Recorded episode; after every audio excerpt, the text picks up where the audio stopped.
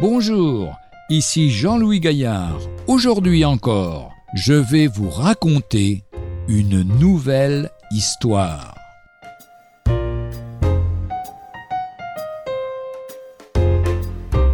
Sagesse humaine et sagesse de Dieu.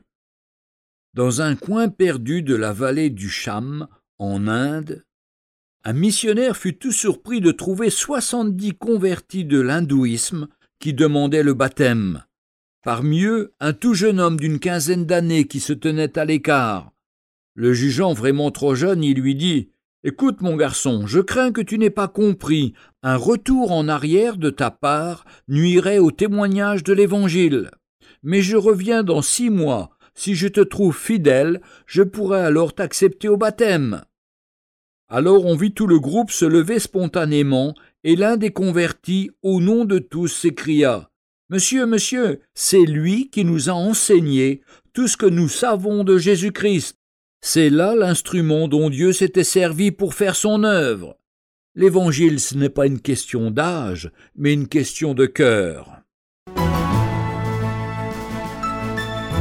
Retrouvez un jour une histoire sur www.365histoire.com.